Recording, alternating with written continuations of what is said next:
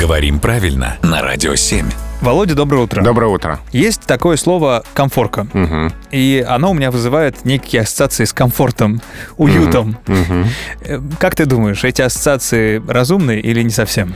А ну вот если бы мы с тобой говорили лет примерно 80 назад, то я бы сказал, что да, и вообще пиши как хочешь. Хочешь через М, хочешь через Н, хочешь через О, хочешь через А.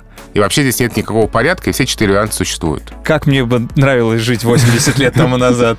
Ну, там были другие трудности. Ты прав. Но с тех пор лингвисты навели здесь порядок, и Ага. сейчас есть только один вариант.